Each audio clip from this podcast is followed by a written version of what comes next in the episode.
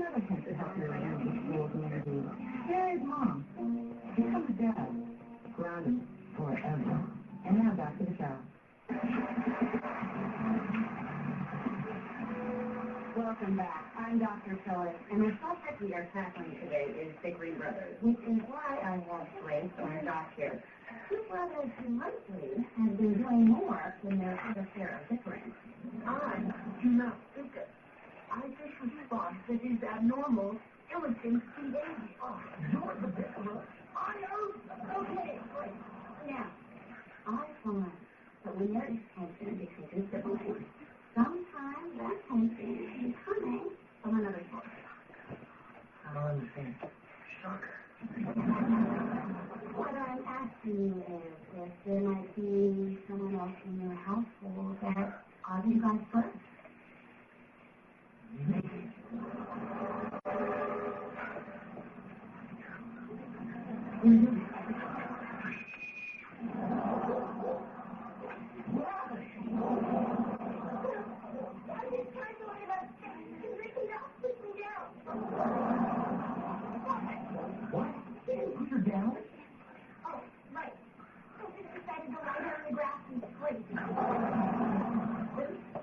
will take this pitcher of sodium sulfide and pour it into this jar.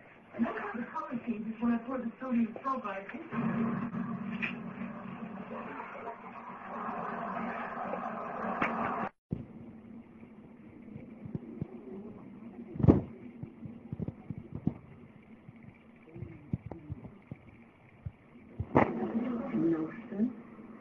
Going to have to give you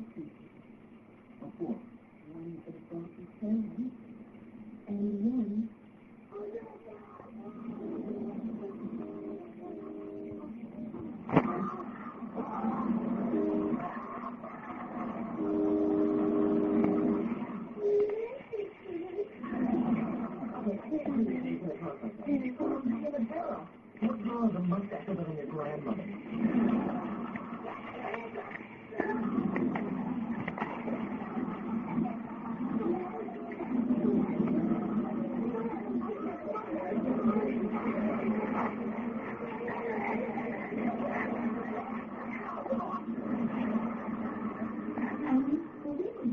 I is one thing. You two should be ashamed of yourselves for allowing excellence of physical confrontation. No, I will not hear the blame.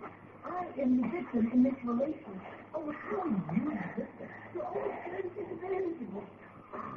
Nick, on, honestly. Do you ever allow yourself to go a little bit? Well, but not just me. He takes advantage of everyone. Oh, say one time.